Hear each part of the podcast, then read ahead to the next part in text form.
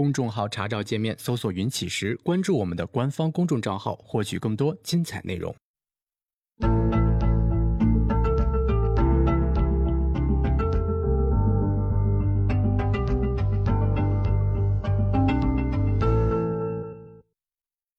穷处坐看云起时，欢迎大家来到静言股市。呃，我们今天啊聊一下关于交易心理学的最后一期，我们把最后呃两章一起来说一下。嗯，在这一期里边呢，这个我们刚才说了这个聊的这个话题哈，就是我们对于市场的这个认知是怎么来的。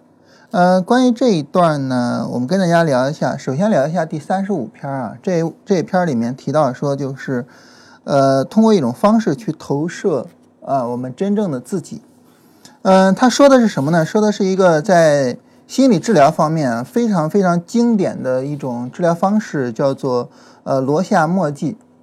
呃，简单来讲呢，就是呃，他会把一些就是非常随机的呃一些对称的图形给你看，然后呢，让你看这个图形意味着什么，呃，并且呢，由此而得出来就是关于你的。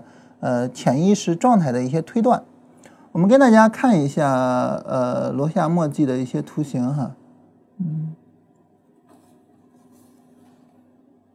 啊，那这三个这这三个是比较常用的这个罗夏墨迹的图形，啊，它比较这个重要的部分就在于它是对称的，啊，然后呢图形是完全随机的，其实这些图形没有任何意义。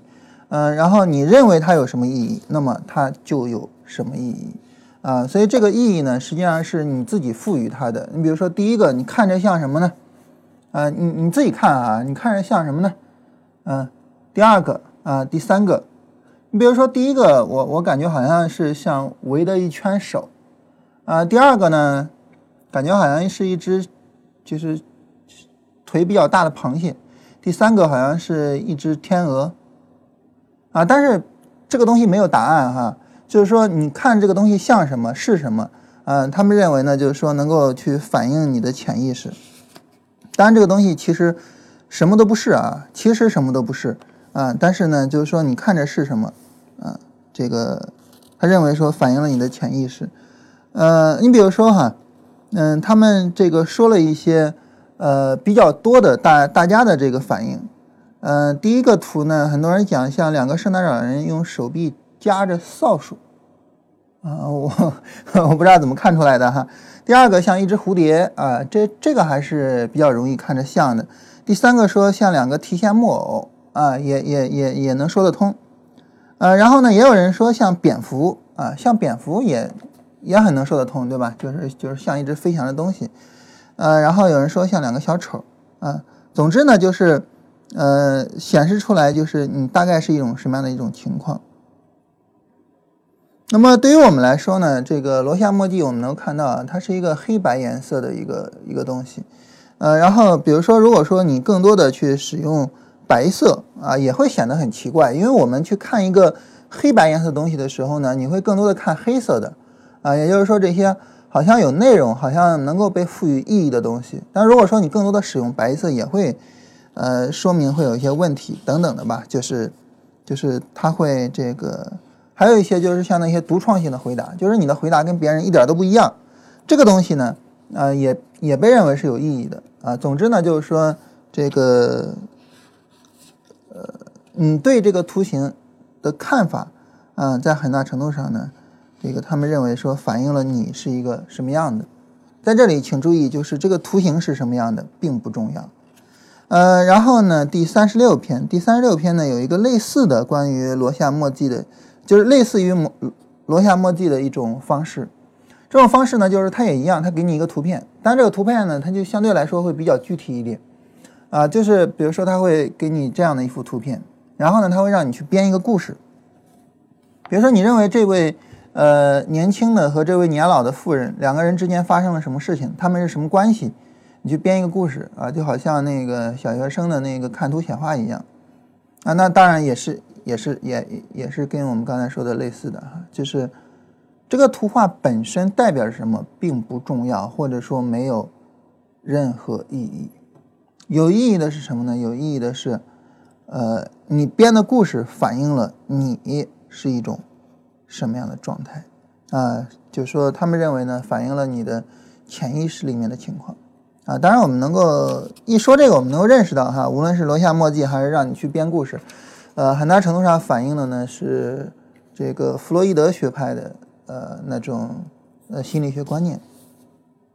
那你说这个就是这样的一种非常经典的这个心理疾病的治疗方案，对于我们来说启发有什么启发呢？一个很有意思的现象，嗯，就是呃我们在很多时候，嗯，我们在很多时候就是我们会发现呢，这个呃就是东西还是那个东西，但是呢我们在看待那个东西的状态会。很多时候会不一样，嗯，就是当你不高兴的时候，你看什么都是了无生气的，你看什么都会比较烦。反过来呢，就是当你很很很很很兴奋的时候，当你觉得自己这个这个呃生活各方面都很有意义，然后非常的高兴，然后什么的时候，这个时候呢，你看什么你就会觉得哎，这个什么东西都会特别的好。就这些东西它本身可能并不意味着什么，它本身就是呃。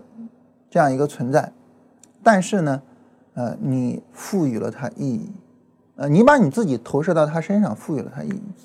那我们在这儿要说的就是市场，嗯，我我们通常会觉得，就是我们对于市场的观念，那就是来源于市场本身嘛，或者我们很多时候会会认为自己是客观的，我们会讲说市场永远是对的，啊，然后呢，我们永远是根据呃市场本身去判断市场的。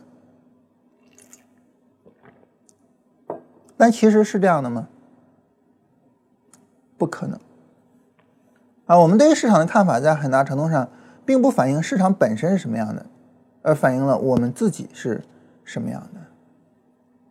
嗯，你比如说，很多的人呢会把市场看成一个呃危险的地方啊，一个呃，我们经常讲零和博弈，但其实股市并不是零和博弈的啊。那么对于那些呃，能够不断创造价值的股票，这些股票呢，它是不断的在往上去抬升的，不断在往上抬升。对于这样的股票来讲呢，很简单的一个道理就是，它们并不是呃零和的，所有人在这只股票上总体上是获益的。啊，所有做过贵州茅台的人，所有买过贵州茅台的人，在贵州茅台上总体上一定是赚钱的。啊，然后美的、格力类似。啊，然后潍柴动力就诸如此类的这些股票吧，这些股票，所有买这些股票的人，啊，总体上你是赚钱的。啊，片仔癀，啊，像云南白药，啊，等等等等的这些股票，所以它并不是一个零和博弈的场所。但是为什么很多人会说零和博弈呢？为什么会强调？甚至很多人会强调复合博弈，因为还要考虑手续费。为什么呢？因为在他们的脑袋里面，他们认为这个就是一个。就是说，一个一个一个大家去这样竞争的场所，在他们脑袋里面，他们看到的就是风险，啊，投资具有着多大的风险，所以他们不相信啊，这个市场能够给你带来什么。这是我们身边能够见到的很多人是这样，比如说，呃，你说我我我想全职炒股票，啊，然后你身边的人所有人都会反对，他们的反对的原因啊，可能跟我不一样啊。我我觉得我反对你辞职的原因是很理性的，当然他们反对你辞职的原因可能只有一条，就市场是有风险的，有风险的事情不能干，嗯，它是有风险的，有风险的事情不能干，就这么一个概念，这么一个事儿哈，就基本上就决定了这个人对待市场的态度是一个什么态度。那再比如说呢，就是呃，很多人可能会是比较理想主义的，或者是比较浪漫主义的。啊，我我们每个人都有一些梦想，这个梦想呢，很多时候是关乎钱的，啊，所以很多时候我们会讲呢，市场呢是一个很重要的能够帮助我们实现梦想的地方。换句话说，就是它是一个很重要的能够帮助我们赚钱的地方。但实际上，实际上市场会帮你赚钱吗？它不会，市场只会帮那些有经验的人赚钱，它不会帮每一个人赚钱。但是，当我们是一个浪漫主义的理想主义的人的时候，我们就会是这样觉得。实际上呢，每个人身上都有浪漫主义情怀，所以呢，每次一到了牛市，就会有大量的人冲进市场。在那个时候，在他们眼里面，市场是一个客观的存在吗？啊，市场是客观的说，啊，然后它有它的风险，它有它的什么，它有不是市场就是一个能够帮助他们实现梦想的地方，能够帮助他们赚到钱的地方，啊，就是他们梦开始的地方，就是一个理想主义、一个浪漫主义的一个人把他的对未来的期许啊，然后投射到市场身上而带来的这种情绪，跟市场有关系吗？没有的，啊，那如果说我们是一个理性的人啊，比如说像像像像像我这样的。啊，我们是一个比较理性的人，我们就会去寻求市场运行的逻辑。为什么茅台会涨？为为什么格力会涨？为什么他们会持续涨？啊，我怎么样才能够去找到下一个这样的股票？那在茅台涨的时候，我在哪儿买会比较好一些？我怎么样能够更好的去理解市场运行的模式？等等的，我我我我们去思考这样的问题，就是对于理性主义者来说呢，他们会去寻求。啊，我做交易的总体的一个方略，然后按照这种是方略去做事情，也就是说，市场它真的这种价格的波动是有原因的吗？你找到那些原因，它真的是市场存在的吗？我们不敢讲，没有人敢讲，说我找到的就是市场的所谓的真谛也好，所谓的什么也好，没有人敢讲。啊，做做什么方式的交易都有亏损的，也有赚钱的。啊，我我们见过基本面的赚钱，也见过他们亏损。啊，我们见过很多做预测的人亏损，但是你你是不是也见过很多做预测的人赚钱？你可能很不认同对市场做预测，对吧？江恩理论也好，或者是黄金分割也好，或什么也好，你可能很不认同。但是呢，他就是有很多人通过这样的方式去做，然后就赚到钱啊，就是有啊。啊，你再不认同，它确实是有的呀，对吧？所以这种情况下，你说我们。嗯，这帮子理性主义者，我们找到的市场运行的逻辑，真的就是市场内在的固有的吗？我们不敢讲，没有人敢讲，对不对？啊，任何方法都有赚钱赔钱的，就说明没有任何东西是市场固有的。但是呢，那么我们的理性告诉我们，只要我们长期的按照某一种方略去做，一定能够赚到钱。这样呢，我们就能够按照这种方略做下去，这就够了，这就够了。你你还要什么？对吧？你还要什么？所以呢，这是不是说市场本身确确实实的具有这种模式，而是因为呢，你愿意去相信它啊？那你说我我我找到这种模式，那长期来说也挣不到钱，那怎么办呢？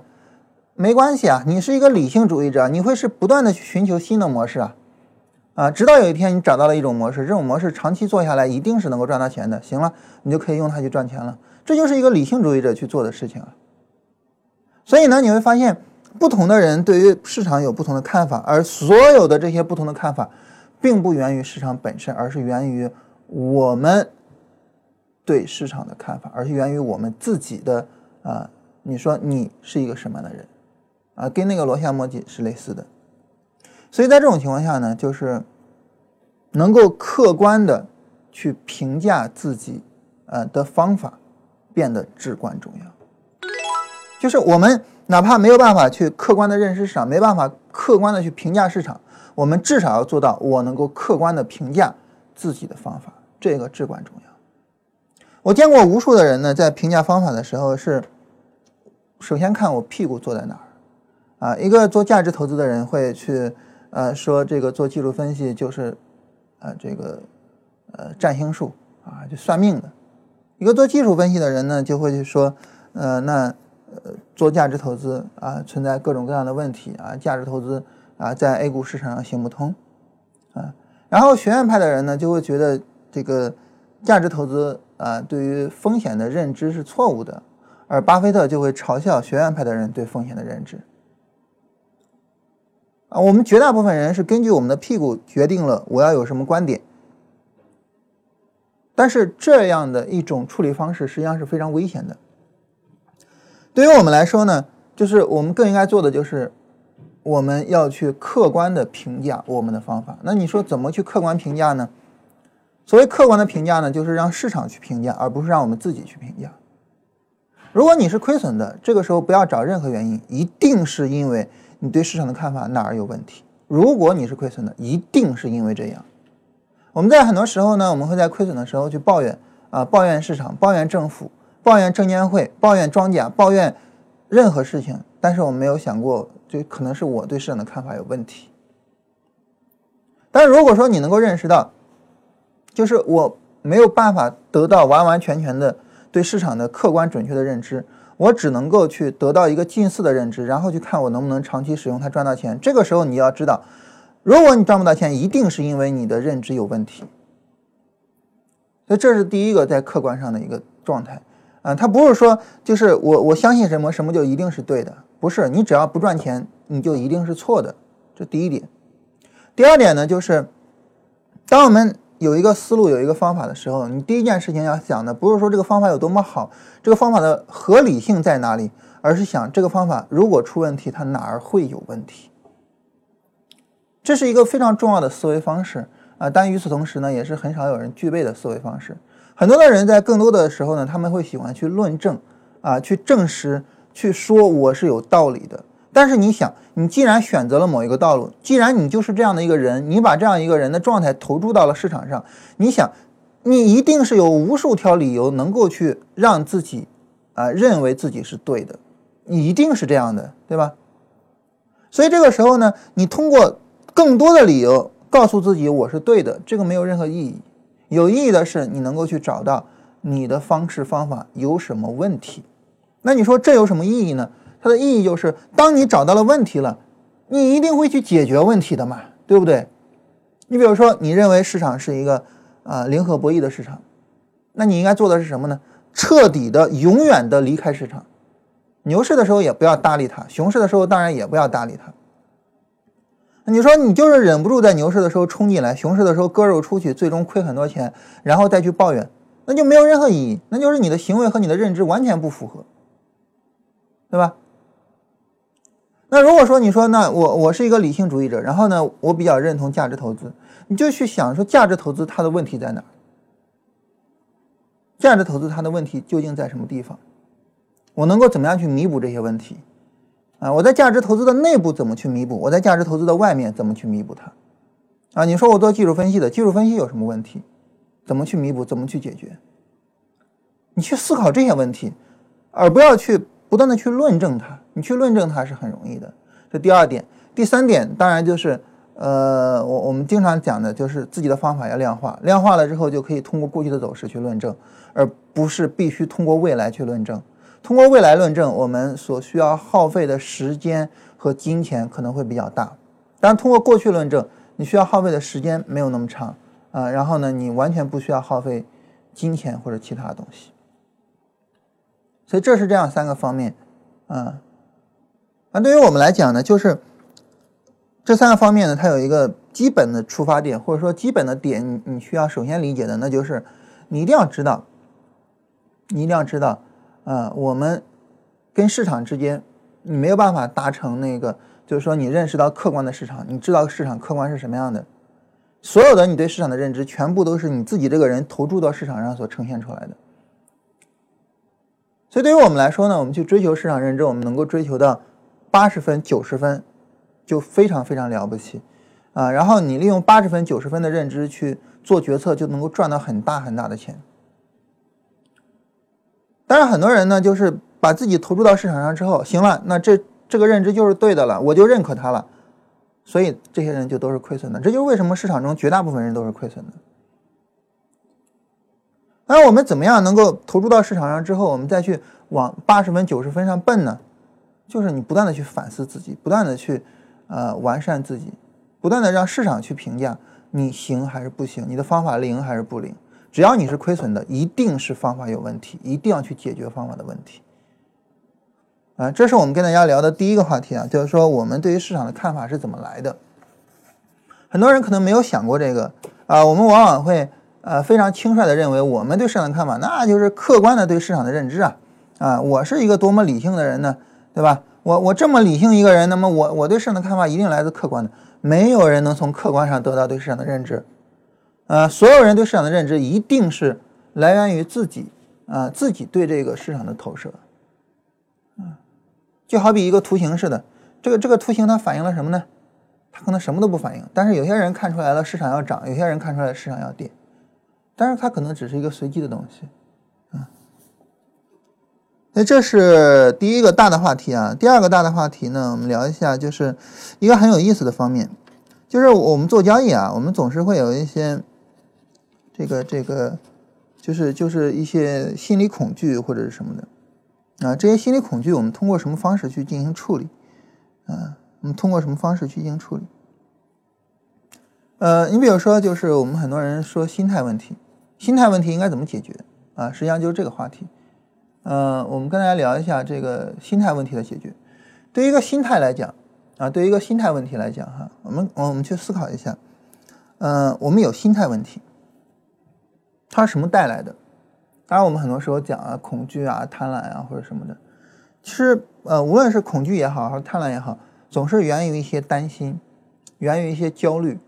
这种担心和焦虑就是，你比如说，呃，市场下跌，我要在下跌的时候去买，但是它这只股票打到跌停了，你还敢不敢买？买不买？还买不买？不买了，为什么呢？啊，你说因为我恐惧了，因为什么？就是因为你你担心它接着跌嘛，你担心它涨不起来嘛，啊，然后你对于金钱损失有焦虑，对吧？然后继续，呃，如果说呢，一只股票涨，涨的时候，你你说我本来计划的就是它涨的时候买，啊，因为涨上涨本身说明它在上涨，所以上涨本身就告诉我我可以去买了，我在它上涨的时候买，但是呢，你又不敢去买。为什么呢？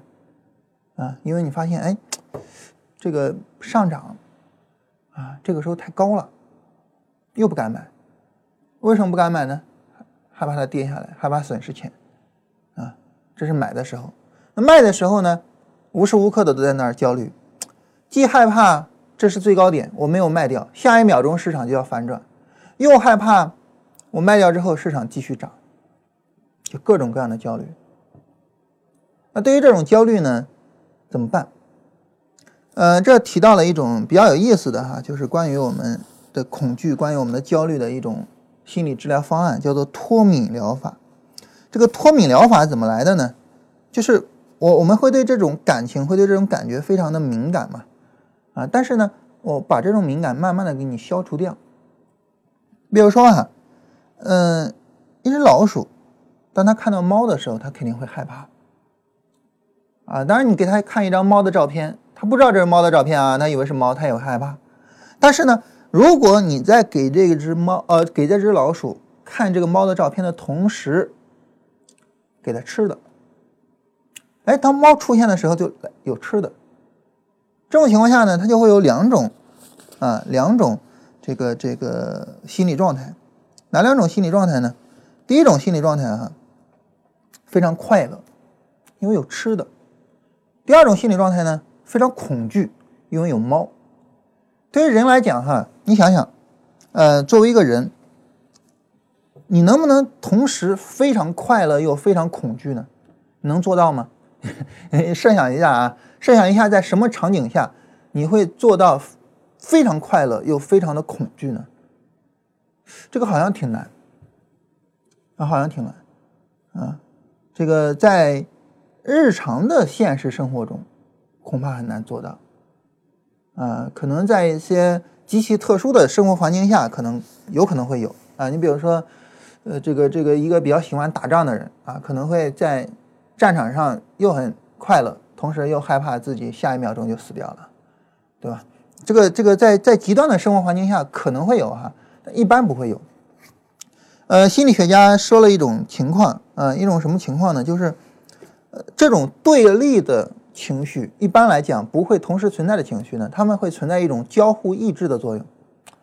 就要么呢，快乐的情绪占上风，你没那么恐惧了；要么呢，恐惧的情绪占了上风，你那个快乐已经变得没有意义了。就他两个总是要有一个占上风，一去抑制另一个的，它很难两个同时存在，而且呢同等水平。那这个时候，这只老鼠它会更害怕猫呢，还是更喜欢食物呢？那当然，它需要看你这个赋予它呃食物的这种情况。如果说你持续不断的、持续不断的去呃赋予它食物啊，我们这个会员群里面有哥们说，坐过山车的时候又快乐又恐惧，对，就是那种非常极端的情况下哈。当然那也不是恐惧啊，那叫刺激啊，又快乐又刺激，就是极端的生活环境下我们会有这种，但是一般不会有。那这个时候就是什哪一个会抑制另一个呢？当你不断的去给这个小老鼠食物的时候，啊，很有可能呢就是快乐抑制了恐惧，而当快乐抑制恐惧的时候，这个时候呢，你对猫的恐惧就就脱敏了，就不再那么害怕猫了，啊，就这么一种情况。那那你说这个东西我我我我能怎么去运用呢？啊，首先第一个运用的方式，你比如说啊，我们在生活中呢，嗯。就这样，对于我们而言呢，我们做交易，做交易呢，我们需要学习。实际上呢，对于一个做交易的人来说，可能你点鼠标只是一瞬间，但是呢，你等一个机会可能是四个小时。啊，那么你学会判断这是机会，并且呢，你训练到自己能够准确的判断出来这是机会，然后你有耐心的去做这个机会，可能你需要四年。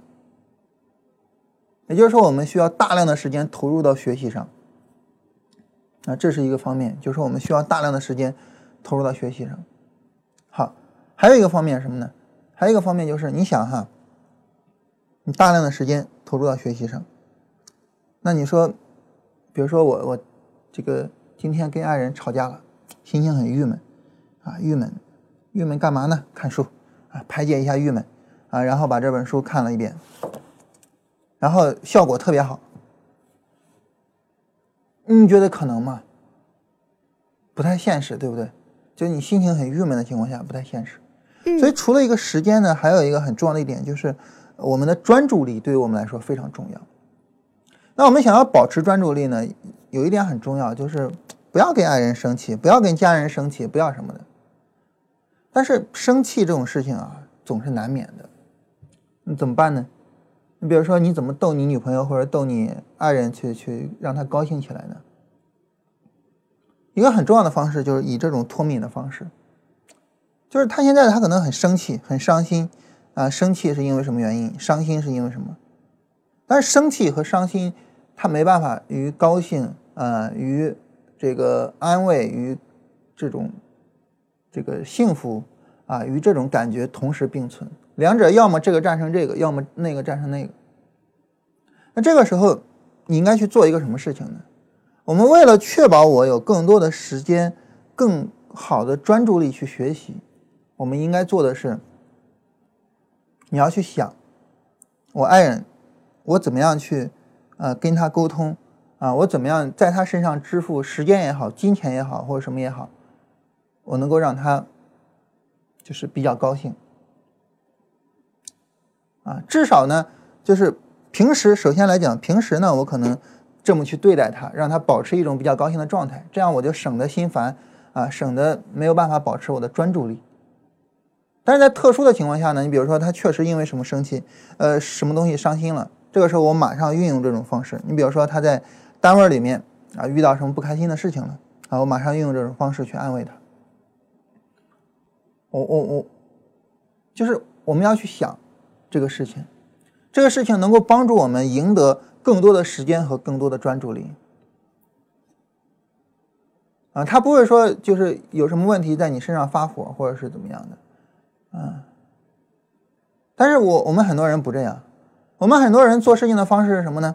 你比如说跟爱人生气了、吵架了，愤怒，我他愤怒，我也愤怒啊！你怎么这么不理解我呢？啊，我我我这个这个看盘学习啊，我需要大量的时间。啊！你还过来吵我啊！你还过来不不让我能够专心学习啊！你就不能理解理解我吗？我们也愤怒，他也愤怒，你也愤怒，然后两个人吵，越吵越厉害，大量的时间、大量的精力、大量的专注力被浪费掉了。吵架这个事情是最消耗精力的啊！这个这个我们吵过都知道哈，它是最消耗精力的。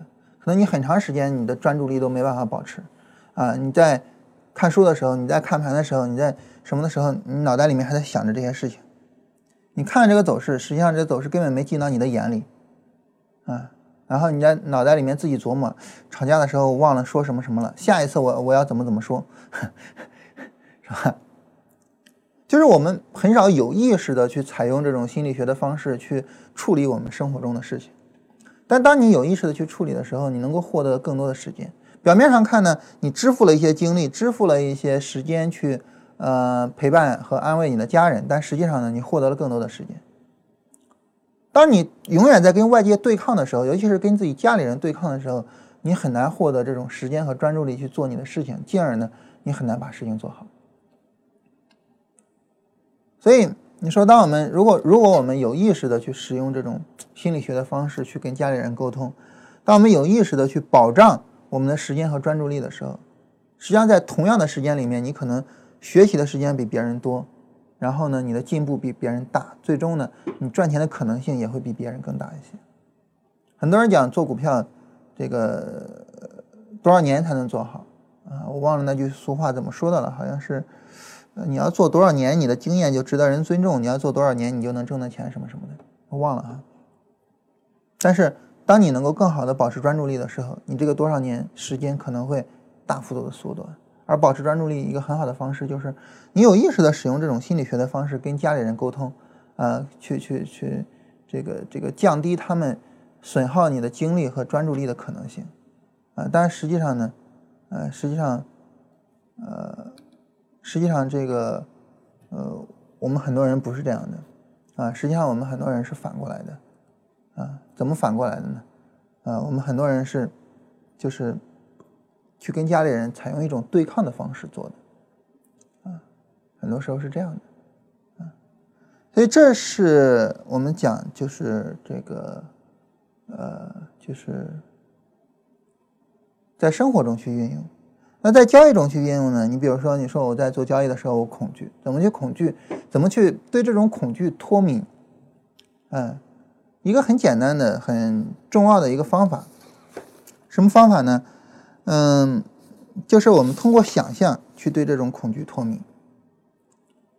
嗯，我们通过想象去对这种恐惧脱敏。嗯，怎么样通过想象去对这种恐惧脱敏呢？这个，你比如说，我去想象，就是我要买这只股票。在要买这只股票之前呢，我对它制定了一个方案。这个方案别管是什么啊，就是你逢低买也好，追高买也好，啊，总之呢，你用你的方案去处理它，然后你去想象，你去设想。好，那么这个方案它会以什么样的方式去呈现？当它以这种方式呈现出来之后，那么我到时候可能会是一种什么样的状态？而当我是这样的一种状态的时候，那么我应该怎么样去进行处理啊？然后我应该怎么样去应对？你去想象。当你在脑海里面想象了几次之后，实际上我们脑袋转的是非常快的哈。你你这个想象，可能你每天早晨花个十分钟左右，你就能够完成了哈。不是每天早晨，是你做出来交易决策之后的每个早晨啊。可能有一些早晨你并不做交易决策，对吧？那么你做出来交易决策的某些个早晨，然后呢，这个时候呢，这个呃，你脑海中产生了一些想象，产生了一些想象，然后呢，在这种情况下呢，这个呃，就是我们可能会去想，嗯，我们可能会去想，就是呃，我在出现市场下跌的时候。我可能会害怕，但这个害怕，你比如说我上一次在发生这种情况的时候我就害怕了，上上一次我就害怕了，啊，但是呢，如果我不害怕，我长久的坚持这种方法去做，我就一定能够赚到钱。好，在这种情况下呢，那么我就应该知道我没有必要去害怕，就你不断的去设想这种情况，当你设想价格下跌，嗯，不断的往下打，跌到你腿软，跌到你不敢买。那个时候是一种什么状态？你不断的去设想，就跟一只老鼠不断的看到猫的照片一样，你慢慢的就不害怕了。可能你就能够去把这笔单子做进去。涨的时候也一样，涨的时候你也会害怕，你也会害怕追高。啊，上一次的时候就是我也是制定了这样一个计划，上涨的时候我要去买，但是上涨的时候我没敢买，啊，没敢买，然后后来怎么怎么样？啊，尽管说有些时候买进去确实追高了，啊，但是呢。我能够控制我的亏损，但是，一旦我错失机会之后，那么这个机会能够帮我赚到多少钱，我是没办法控制的。我只能控制我的行为，我没办法控制市场。而对于市场来说，我一旦错失一个机会，它能让我错失多少钱呢？百分之十、百分之二十、百分之五十，多少呢？我不知道。那这个时候，我为什么不能够拿着那个确定的风险去追逐，呃，一个未知的一个可能很大的利润呢？啊，就是不断的这么去思考，不断的这么去想象这个事情，然后慢慢的呢就能够实现。我们刚才讲，就脱敏，慢慢的你就能够实现这个了。就当你对这种恐惧脱敏了以后，你就不再害怕了，不再担心了，嗯，然后，然后就可以了，啊，然后就可以了，啊，所以就这样的一种情况，呃，这是关于我们说这个，呃，就是这样的一种呃处理恐惧的方案。最后呢，第十章啊聊的是关于社会心理学，呃，在第十章的社会心理学里面呢，这个。呃，有一些很有意思的研究哈，我们跟大家简单说一下。这个呢，主要是帮助我们自己理解我们自己的状态的啊，它可能并不能够帮助我们去，呃，赚到多么大的大钱啊，但是呢，它能够很好的帮助我们，呃，理解我们自己的状态啊，就是说它没办法直接用于交易。首先，第一个呢是关于言行不一啊，什么叫言行不一呢？你比如说哈，就是呃。这篇文章呢，它呢是考察了一个关于种族歧视的，就是他给很多的旅馆去发一些呃调查报告啊，说你们会不会有恐种族歧视啊？啊，如果是黑人啊，或者是中国人或者什么到你们这儿来住啊，你们会不会有什么问题呢？那当然他们都会讲说，哎呀，我们不会有什么问题啊，我们不会有这个这个这个呃。说说那个种族歧视这样的一种现象，啊，然后呢，然后就是让他们去这个真正去过去住的时候，这个时候呢，他们说的，啊，他们说的可能就跟他们当时想的就不一样了，啊，呃，我看一下这个具体的情况哈，就是。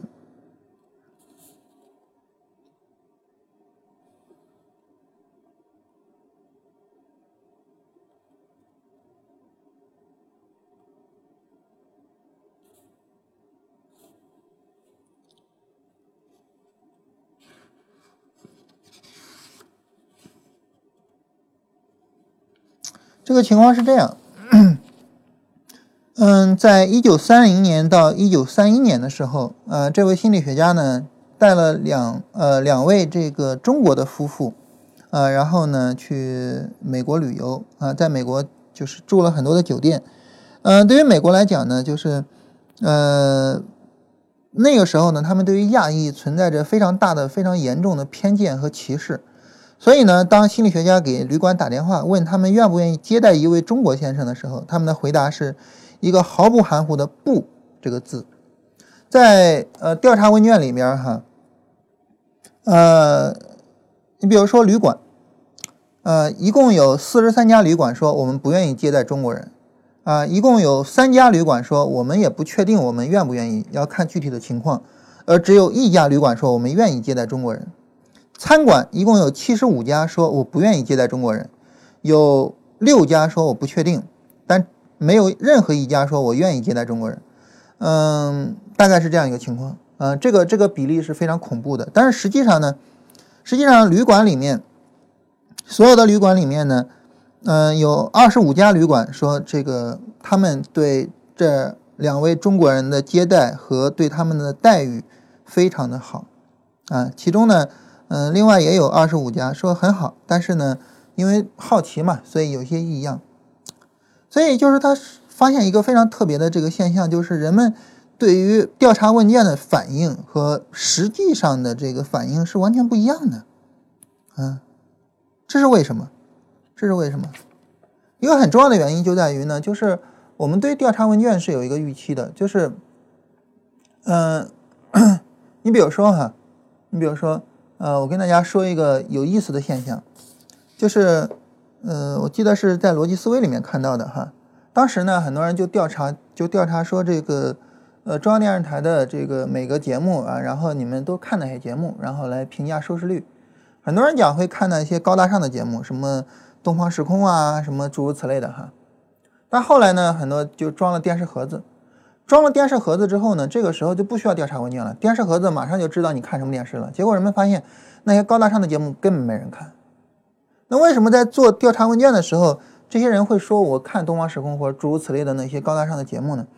原因是人们觉得一个有教养的、一个有学识的人是应该去看这样的节目的。所以他们在回复调查问卷的时候呢，实际上包含了自己对这个事情的评价，就包含了他们价值观的成分，包含了他们对于这个世界的预期的成分，嗯，包含了这些东西。但是呢，你比如说，呃，这个真正看的时候呢，真正看的时候其实就是自己的偏好。当你说中国人你愿不愿意接待的时候，我第一反应就是厌恶、讨厌，我不接待中国人。但是当我真的见到了中国人，两位彬彬有礼的人了之后，那我可能会改变我的看法。嗯，所以我我我们很多时候会贴标签，对吧？呃，一个很有意思的现象就是，当你越不熟悉一个群体的时候，对那个群体你越是会贴标签。嗯，比如说这个这个，我们会认为英国人比较保守，法国人比较浪漫，德国人比较严谨，啊，美国人自由奔放，啊，我们总是会这么想。但实际上呢，实际上是因为我们离他们太远了，我们只能这么粗略的去贴个标签。但是当你身边有一个这样的人的时候，你对这个人你是不会去贴标签的。啊，你比如说，你有可能你特别讨厌某一个种族或者某一个群落的人。但是你就有可能有一个朋友就是那里边的人，但是你跟他关系很好，啊，这是很有可能发生的事情。就是说，我们对于我们越不熟悉的群体，我们越会贴标签；而对于我们身边的朋友，我们越会了解的很深刻。所以这种情况下呢，就导致那种呃群体问卷啊，那种呃就是就是就是呃问卷调查形式的这种东西啊，就是反映的很不准确。人们口是心非，人们当人们说什么话的时候呢，很大程度上反映了他的价值观念，很大程度上反映了他认为这个社会接受什么样的价值观念。但是当他做什么事情的时候，反映的价值观念是他内心的价值观念。所以，我们更应该观察一个人去做什么，而不是观察一个人说什么。啊，说的往往是没有意义的。啊，很多时候我们说人言行不一啊，我们说不要去管他说什么，要看他做什么。为什么呢？原因就在这儿。啊，这是一个我们能对自己更多了解的地方。还有一篇聊的是关于从众心理啊，这个从众心理的实验特别有意思啊。呃，这个实验是这么来的。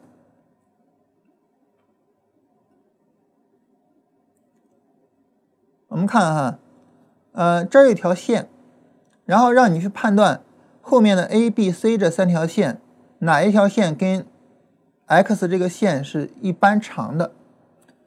这个判断，成年人也好，小孩也好，很容易就能做出来正确判断哈。但是呢，当这个判断，呃，它是在群体里面的时候，啊，你比如说，呃，你的群体成员，啊，大概有五个人，其他四个人都做出来判断，说 B 跟 X 是一般长的，这个时候呢，会怎么样呢？啊，我们看这儿写着呢，其中大约有百分之七十五的人至少。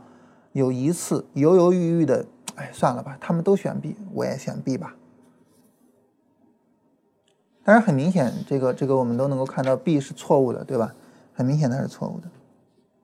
就这种市场的从众心理，这种从众心理呢，随着现在互联网的发展，信息的传递的不断增强，啊，然后呢，这种从众心理也在它的效应哈，也在不断的去增强。嗯，你比如说，就是当发生了一个事情之后呢，然后很多人跟着就骂，然后骂完之后呢，反转了，然后又骂那边，骂完那边又反转了，然后再回过头再骂。实际上骂两边的人呢，都是同一帮人。那他们在骂什么呢？他们为什么骂呢？其实他们自己也不知道在骂什么，他们就是跟着大家一起骂。啊，键盘侠嘛，啊，都是这样的一个概念。嗯，对于做交易来说，从众啊，这个东西呢是更值得我们深入思考的。所谓的深入思考，就是我们应该去思考什么时候我应该去从众，而什么时候我应该去呃做逆向投资。这是一个非常深刻的问题，嗯，值得我们非常深刻的去思考这个问题。什么时候应该从众，什么时候应该做逆向投资？把这个问题想好了，把这个问题想好了，我们做投资的能力会。增大很大很大一部分。你比如说，如果说你追涨，追那些上涨的股票，这个时候你就应该去从众。市场上什么样的股票正在涨？什么市场上什么样的股票涨得好？市场上什么样的股票是最受大众追捧的？你就应该买那些股票。啊，比如说你说我做价值投资，啊，然后呢，现在贵州茅台在涨，但是呢，贵州茅台涨得太高了啊，我不要去做贵州茅台，然后我要去买别的，没有意义。就这个时候你就应该去从众。当然反过来，你说什么时候我不应该从众呢？就是你去。这个这个不认可大众观念的时候，你去说我我要去做那些抄底的交易的时候，就你应该首先找到自己的市场风格，然后去确定我要不要去从众，这是一个很重要的问题。很多时候我们盲目的觉得就是呃我应该从众，很多时候我们更盲目的觉得啊应该做逆向投资，其实不是的，看你的交易风格。如果你的交易风格就是追涨的交易风格，你就应该去从众，你就应该完全的去跟随大众，而不要有任何自己的思考。当你有自己思考的时候，你就赚不到钱；当你有自己思考的时候，在追涨的时候，你会害怕，害怕你就赚不到钱。这是一个非常简单的逻辑。在牛市里面呢，呃，资金抱团取暖不太常见，因为牛市里面所有的标的都能赚到钱。啊，所以上涨比较分散，但在熊市里面，啊，因为上涨的标的就这些，能挣钱的标的就这些，你只有买这些标的才能挣钱，所以这些标的呢，就大量的资金在抱团取暖。这个时候呢，你应该怎么做呢？就是去买它们，然后太高了，害怕不敢买，你越害怕越不敢买，它越涨，你就应该去买它们。所以你就应该去思考，就首先想好了我到底是什么样的交易风格，我到底应该怎么样去做，然后再去决定我要不要去从中。而不是说就是逆向思考就是对的啊，逆向投资一定是对的啊，然后投资大师都是做逆向的，都是别人贪婪恐惧，别人恐惧我贪婪，这就纯粹扯淡的。任何事情都是要具体问题具体分析，啊，脱离具体的场景，脱离具体的背景去谈解决方案没有意义，啊，没有任何意义。嗯，这是关于我们说这一块啊，就是关于从众这个部分。嗯，然后后面这一章啊，这一章也挺有意思的哈，就是很有意思的一个事情，就是叫你会伸出援手吗？它这个是什么呢？就是叫责任分散的一种行为。你比如说啊，举个例子，就是当你走在大街上的时候呢，你发现一个男的正在拉扯一个女的，这个女的在求救啊，大家帮帮我啊，然后我不认识他。你会上去帮助他吗？这是第一种情况。第二种情况，大街上没有其他人，只有三个人，一个是那个男的，他拉着那个女的，那个女的在向你求救，你帮帮我，帮帮我，你会帮助他吗？第三个场景，大街上没有什么别人，就是三个人，一个男的，一个那个女的，那个女的跟你说，帮我一个忙，打幺幺零，我不认识他。你会帮助他吗？当我们去设想这三个场景的时候，在第一个场景中，你最有可能不会去帮助他啊，不是说你啊，就是说我我我我我我们大家普遍意义上最有可能不会去帮助他，因为什么呢？首先第一个，我不知道该怎么帮；第二个，就是这么多人呢，对吧？我不帮，别人也会帮的啊，你就让别人来就行了。所以很多人说冷漠，很多人说什么。就是路人或者怎么样，其实不是，这这不是说中国人冷漠啊啊，老说什么中国人的劣根性，什么看客心理什么之类的，那这都扯淡的哈，哪个国家都是这样，人一多了之后，责任分散，责任分散了之后，没有那个具体负责的人，啊，你就好比你公司出事儿了，出出出这个这个项目出问题了，你得找到那个负责人，就是哪一部分出了问题。这一部分谁负责，就找他就完了，啊，找这个负责人，这样的情况下呢，你又能把这个问题给解决了。但如果说这个项目没有负责人，大家泛泛的，就是就是谁都来，谁谁都那什么的，这个时候，你你是最不容易解决问题的，哪儿都这样，跟跟中国人的劣根性没有任何关系啊，那纯扯淡的啊。第二种情况呢，你可能也不会去帮助他，为什么呢？一方面是危险。啊，你你你你去真的把把他们俩拉扯开吗？他俩如果是夫妻吵架怎么办？啊，或者是他俩就是在做一做一出戏，然后你过去帮他的时候，然后两个人把你给抢了怎么办？或者诸如此类的吧，啊，就是可能会担心这一点。第二点呢，就是我想帮他，我也不知道具体该怎么帮，所以不好处理。但第三种情况下是最有可能帮他的，因为什么呢？第一，责任没有办法推脱，我就是找你，而且身边没有其他任何人，只有你能帮他。这个时候你会有道德，就你的道德会逼着你去帮他。你会觉得我不帮他，假如说你不帮他，第二天你在网上看到一个新闻，一个女的在那儿被杀了，你会怎么办？你觉得你会舒舒服服的去上班吗？你会很舒服的吃早饭吗？对吧？所以那种道德责任感会逼着你去帮他。第二呢，就是这个女的明确的告诉你怎么帮他啊，你有了一个行动的依据，就是打幺幺零。第三呢，就是你的风险并没有那么大，你打了打了幺幺零，你可以赶紧跑嘛。对吧？这这这这男的也不会因为你打了幺幺零把你砍死，啊，所以风险没有那么大。在这种情况下是最有可能帮他的，也就是说具体明确的啊这样的一些要求是最有可能得到帮助的。那这个你对于我们来说有什么意义呢？首先啊，比如说你是做管理的，那这种情况下你应该知道，呃，你有一个很重要的任务，就是在任何情况下、任何事情一定要能够找到那个直接对他负责的人。这第一点。第二点呢，就是当你向别人寻求帮助的时候，一定是呃明确、清晰、合理的寻求帮助啊，你不能泛泛而谈的去说这些东西。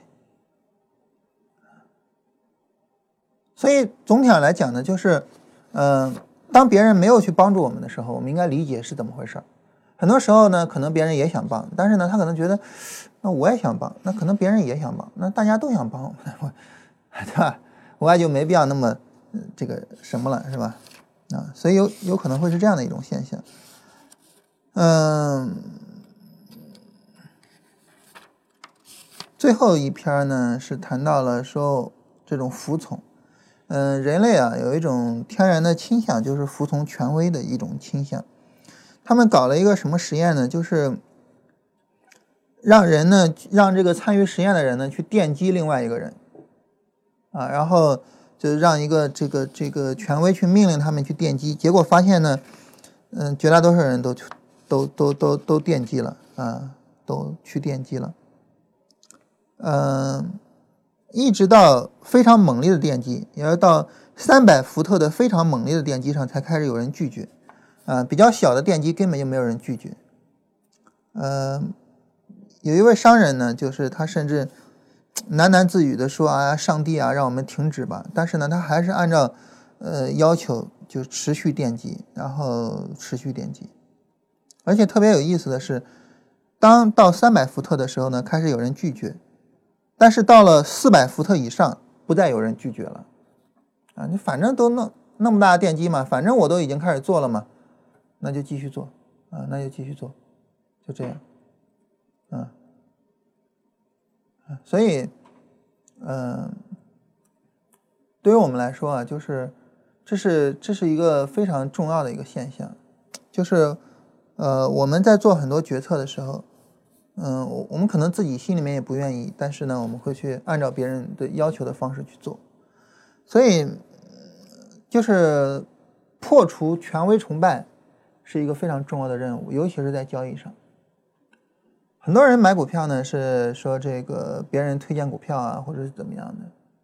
那你为什么会去接受别人的推荐呢？一个很重要的原因在于，就是我们天生的会有这种权威崇拜的心理，啊，破除这种心理是非常重要的。啊，总体上来说，就跟大家简单的聊这些哈。聊完这些呢，我们这个关于心理学的内容啊，我们就彻底聊完了。从下周开始呢，我们开始跟大家聊关于价值投资的部分啊，关于聊价值投资的部分。嗯，就是，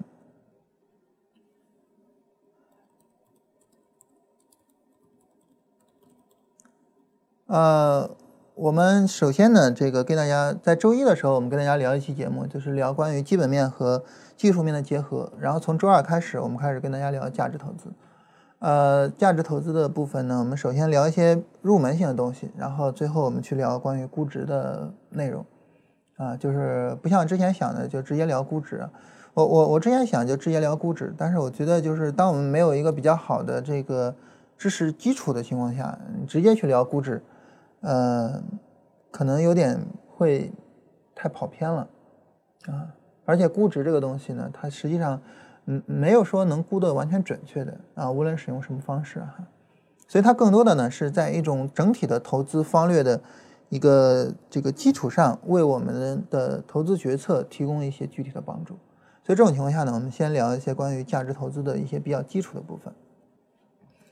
呃，希望能够在八月份之前把这个内容结束。呃，这样的话，我们上半年的内容呢，就大概就是聊完这些结束。